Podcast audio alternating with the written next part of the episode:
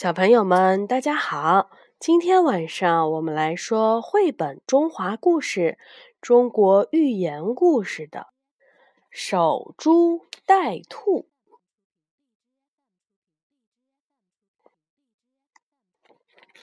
宋国有一个农夫，非常的勤劳，他每天都要去田里除草、松土、浇水、施肥，早出晚归。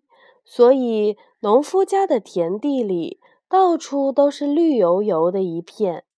有一天，农夫正在地里干活，突然，远处传来了一阵叫喊声：“别让他跑了，快追！”农夫赶紧停下手里的活儿，向远处张望，只见一只野兔飞快地奔了过来。这只受了惊吓的野兔。拼命地向前跑，根本顾不上看路了。农夫家的地头上有一棵老槐树，只听“砰”的一声，野兔撞到了树干上，弹落在了庄稼地里。农夫赶紧跑过去，捡起了已经断气的野兔，乐得嘴巴都合不拢了。哈哈，好久没吃肉了。今天的运气真不错。农夫没有心思干活儿了，拎着野兔赶回家，还没进门就喊了起来：“赶紧烧火炖肉喽！”农夫的妻子见农夫提着一只肥兔子，高兴极了，赶紧去烧火。不一会儿，香喷喷的野兔肉就炖好了。农夫和妻子。美美的吃了一顿。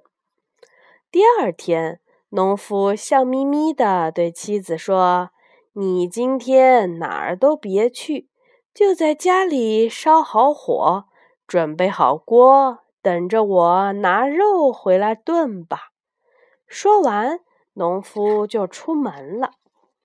农夫来到了地里，直奔老槐树下坐着。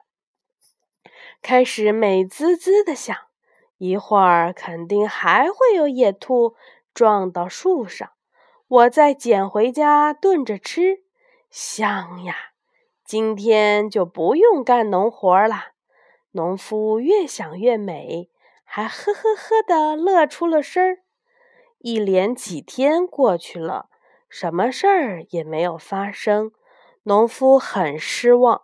他虽然又重新拿起了农具干活儿，但再也不像以前那么专心了，总要时不时的向草丛里瞄一瞄，听一听，幻想着再有兔子撞到树上。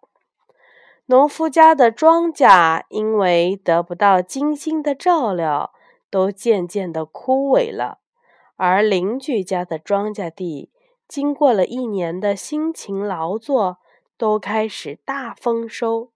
看着大家的收获，听着人们喜悦的歌声，农夫后悔莫及。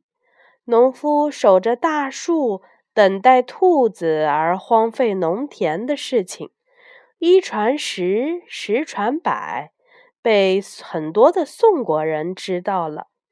农夫成了当时人们议论的笑柄。